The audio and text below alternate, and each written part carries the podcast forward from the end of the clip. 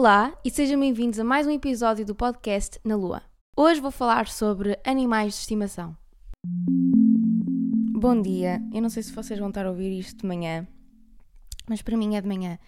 Uh, eu estou neste momento uh, de férias no Algarve com os meus pais e vou ficar aqui o mês de julho inteiro, basicamente. E eu não sei se já tinha referido isto no outro episódio, talvez já tenha referido, mas hoje foi provavelmente o dia em que eu acordei mais tarde nestas férias. São neste momento 10h40 e eu nestas férias tenho acordado tipo, por exemplo, no outro dia acordei às 7h30 da manhã, no dia a seguir, tipo, acordo às 8, 8 e meia. Imaginem, nunca passa das 9, estão a ver? Tenho acordado todos os dias cedo, só quando tive que ver Stranger Things. E então não consegui acordar mais cedo hoje e normalmente eu acordo naturalmente o que é incrível. Eu adoro acordar naturalmente sem pôr um fucking despertador, porque pá, eu detesto despertadores. É irritante, é.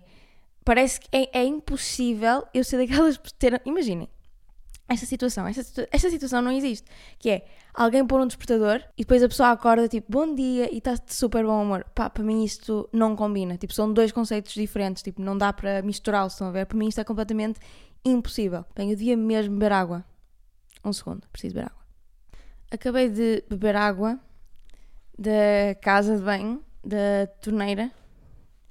Eu fico sempre com medo. Imaginem, porque eu não faço ideia se esta água é fixe para beber. Então eu fico sempre com imenso medo que, este, que as águas me façam mal. Eu tenho um trigger gigante com águas no geral. Não sei, imagino sempre que me vá cair mal e depois eu tenho uma paragem de. de, de, de, de ai! ai, não estou dizer a palavra. Eixe, não gosto nada de estar a conseguir dizer uma palavra e dizer ai no meio. Pronto, vocês sabem. Pronto, tenho medo que, que me caia mal no estômago.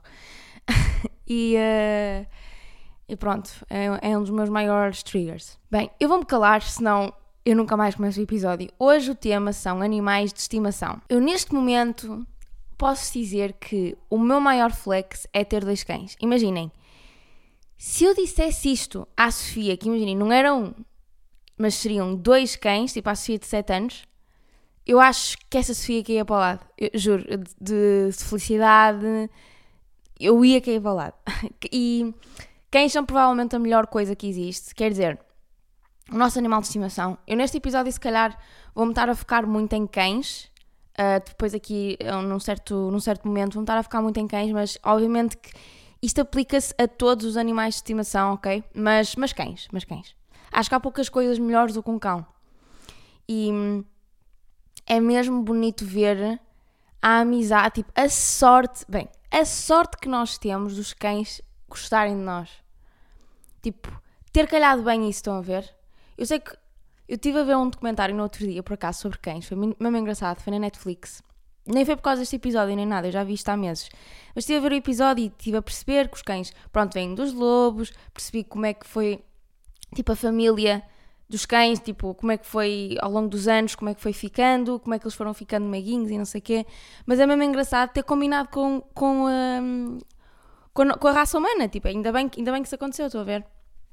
E é mesmo fixe porque há sempre aquele ditado que o cão é o melhor amigo do homem e sinceramente é mesmo verdade. Eu, eu sinto que não é só com os cães, atenção, já senti, já senti isto com, com outros animais, na verdade, mas com os cães eu acho que parece quase que nós, fal nós falamos com eles e, e, eles conseguem também falar connosco.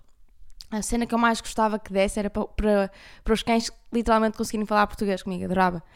Um, por acaso, há muita gente que às vezes diz tipo: Ah, então se for um cão que está em Inglaterra, o que é um cão inglês? Ou se é um cão que está em Portugal, é um cão que percebe português? E tipo, não, não é? Cães percebem as cenas pela intuação. Imaginem, se eu disser ao meu cão, senta, ou se disser tipo, comida, ele vai parar, porque o que interessa é a intuação. Ou se eu disser tipo, Pong, vamos à rua, ou se eu disser, oh Pong, para lá com isso, ele, ele se calhar vai achar que é rua. Estão a perceber?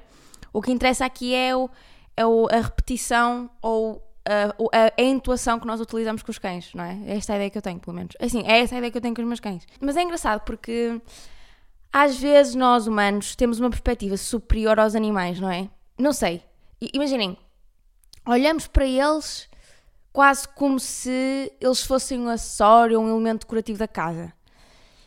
Uh, e o que eu quero dizer com isto às vezes é, lá está, quando, quando vocês sabem aquelas pessoas, se calhar, se calhar vocês têm alguém que vocês conhecem ou um amigo de um amigo que já falou de um cão, do seu cão, ou vocês já viram a forma como ele o trata e tipo, não o trata como um animal de estimação, é mais tipo, estão a ver, é mesmo quase como se houvesse ali uma barreira de de sentimento, sei lá, por. Uh, não, não, sei se, não sei se vocês estão a perceber o que, o que é que eu quero dizer, mas a mim o que me faz confusão é que nós, embora sejamos animais racionais, nós não deixamos de ser animais.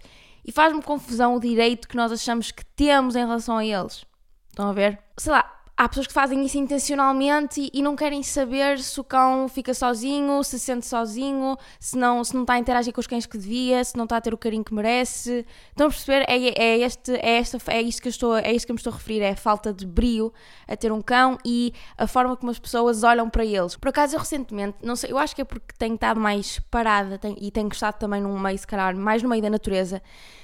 Eu tenho estado em muito conta, uh, conta, em, bem, eu estou a falar mesmo mal, meu eu tenho estado em contacto com animais no geral, uh, seja com melgas, seja com formigas, seja com borboletas, seja com lagartixas, eu não sei. Mas a verdade é que eu estive em Itália há pouco tempo e estive numa praia com óculos de mergulho.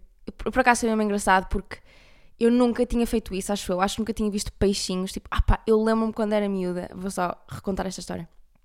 Quem é que não fazia isto, não é? Bem, que tortura aos peixes. Meu Deus, eu queria falar disto, tipo, nós às vezes achamos que as pessoas vêm, nós às vezes, não, às vezes os humanos veem os animais como peças decorativas e acessórios. E tipo, agora estou-me a lembrar de um frame meu na minha cabeça, de, tipo, com 5 anos, com um balde, a ir buscar peixes às rochas e a pô-los lá, tipo, coitados.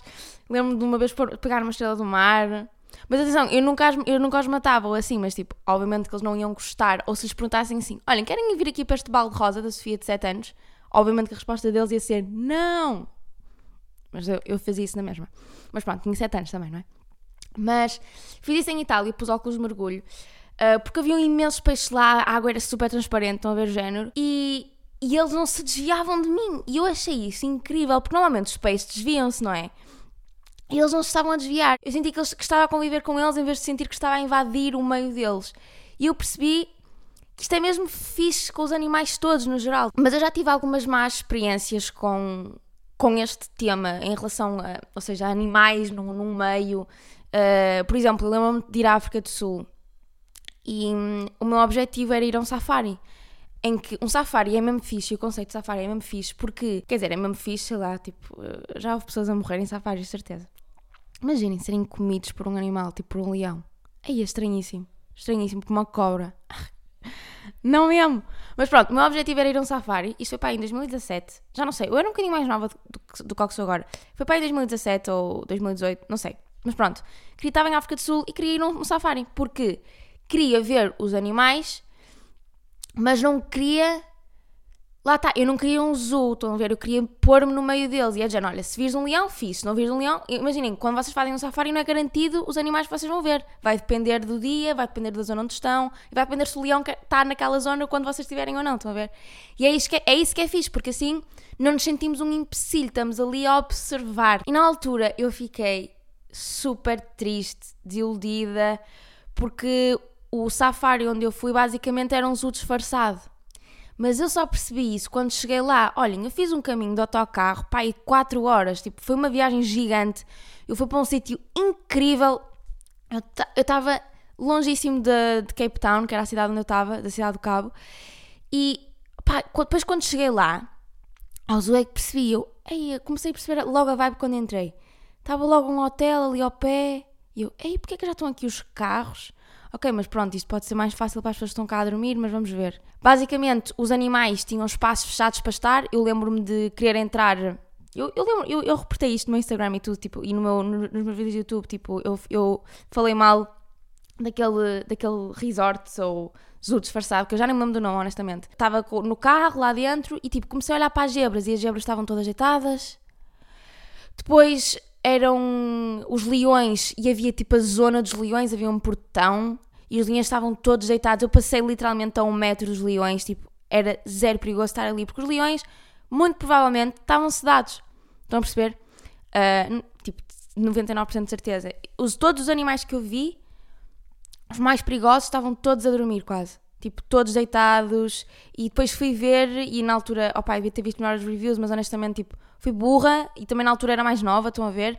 E não percebi e não havia assim tantas reviews, porque o resort teve a pagar, não sei, mas a dizer que aquilo era tipo um zoo disfarçado, mas era mesmo e foi uma experiência mesmo triste. Eu odiei ver, lembro-me de ficar super chateada, falei com o guia e não sei o quê, e ele até me deu tanga. Opa, eu fiquei mesmo. Pronto. Mas basicamente isto para dizer que há coisas muito giras de fazer e há outras que não são assim tanto. Pelo menos, imaginem, eu estava naquela situação e só me apetecia ir embora. Eu estava tipo, eu não me acredito todo a dinheiro a estes gajos que estão a fazer isto aos animais. Tipo, por isso é que depois também senti a necessidade de falar sobre eles, identificá-los mesmo e dizer não vão a este sítio. E depois aquilo até me deu alguns problemas e tudo, mas. Não me alguns problemas. Tipo, não me deu problemas nenhums. Tipo, estamos em 2022 e está tudo ok. Mas lembro-me que, pronto, nunca tinha sentido a necessidade de fazer aquilo e naquele momento senti mesmo, porque foi horrível. Eu testei ver aquela situação. Odeio ver, lá está, odeio ver esta, este direito de, que os humanos acham que têm sobre os animais, estão a ver? E eu estava até a comentar com outras pessoas que estavam comigo na, na cena do guia e também estavam a odiar, tipo, what the fuck? Estávamos, estávamos mesmo numa. num scam, aquilo foi um scam e. E foi, não gostei nada desta experiência e, e pronto. Isto para dizer que já tive mais experiências com estas situações e é por isso que hoje em dia eu tenho imenso cuidado com essas coisas e, e tenho uma opinião uh, é esta a minha opinião, pronto, sobre, sobre animais no geral e sobre o direito que nós temos sobre eles. E a sensação que eu tenho muitas vezes, quando as pessoas querem ter um animal de estimação, mesmo antes de arranjarem um animal, é que não, isto não é por mal, atenção. Tipo, eu própria não sabia, imaginem, eu já quero ter um cão há anos, desde que era miúda, e eu não tinha a noção do trabalho que dava. Imaginem, agora que eu tenho dois, ainda por cima, é que eu sei o trabalhão que dá ter dois cães. Não é nada fácil, nada, nada fácil, mas. Eu, ou seja, eu própria já já tive este problema, entre aspas, de, de achar que não dá muito trabalho ter um cão ou outro animal. Mas eu vou falar de cães porque é o que eu tenho. E daí, por exemplo, existirem muitos abandonos, especialmente nesta altura de verão, porque as pessoas vão de férias e a maioria dos alojamentos não permitem animais. E, e pronto, isto é porque normalmente as pessoas que. Eh, este, este tipo de pessoas que, que têm os cães depois não percebem ah, pera, isto dá mesmo muito trabalho, eu tenho que ir com ele lá fora várias vezes por dia, ele tem que comer, eu tenho que ir com ele ao veterinário, eu tenho que tomar vacinas, eu tenho que gastar dinheiro.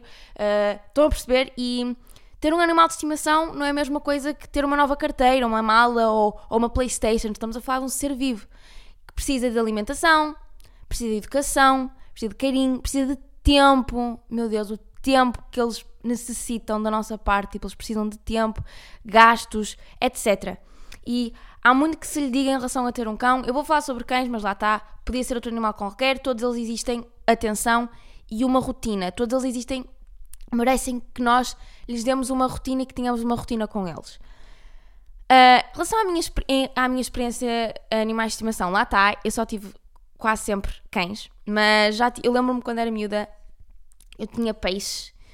Honestamente, tipo, é, pronto, a minha mãe devia me dar aquilo porque era a cena mais fácil de ser e também já foi há algum tempo atrás, mas tipo, hoje em dia eu nunca compraria um peixe, eu nunca iria a uma loja de animais sequer, um, mas, mas pronto, na, na, minha perspectiva e, e sei lá, eu lembro-me de ter peixe quando era miúda, mas não. Estou a ver, é uma coisa que para mim, tipo, hoje em dia já não faria sentido e.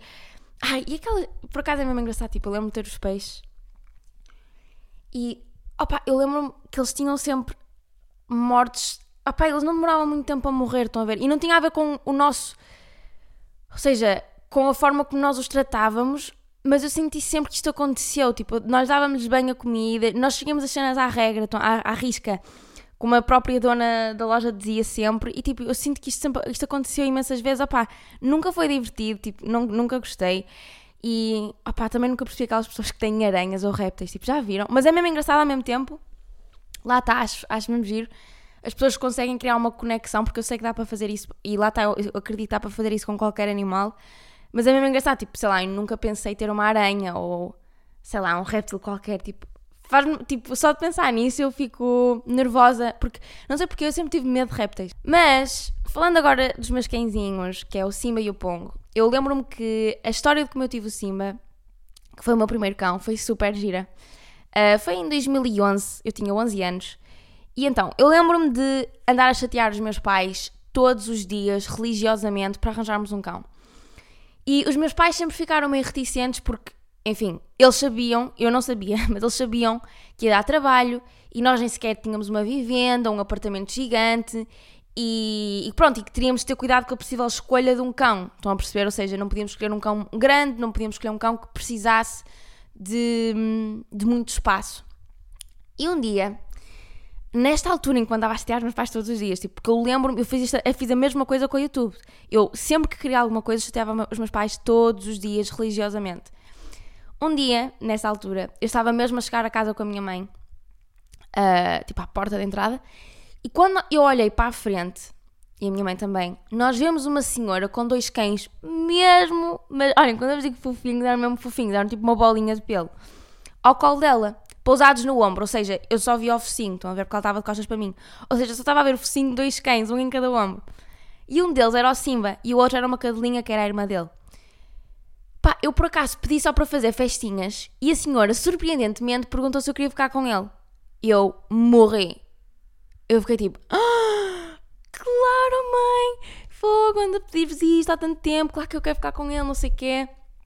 Uh, por acaso eu tenho esta, esta sensação muitas vezes que é quando parece que eu procuro muito uma coisa ou me esforço muito para que ela aconteça, tipo, naquela altura estava a pedir muito aos meus pais, estava a fazer muita pesquisa, estava-lhes a mostrar e não sei o quê. Parece que depois que ela cai do céu, tipo, já me aconteceu várias vezes, depois parece que as coisas caem do céu. Andando engraçado. Mas pronto, isto aconteceu-me literalmente à porta da minha casa e, e, pronto, nós ficamos com ele, não foi logo na altura, mas marcamos depois com a senhora mais tarde.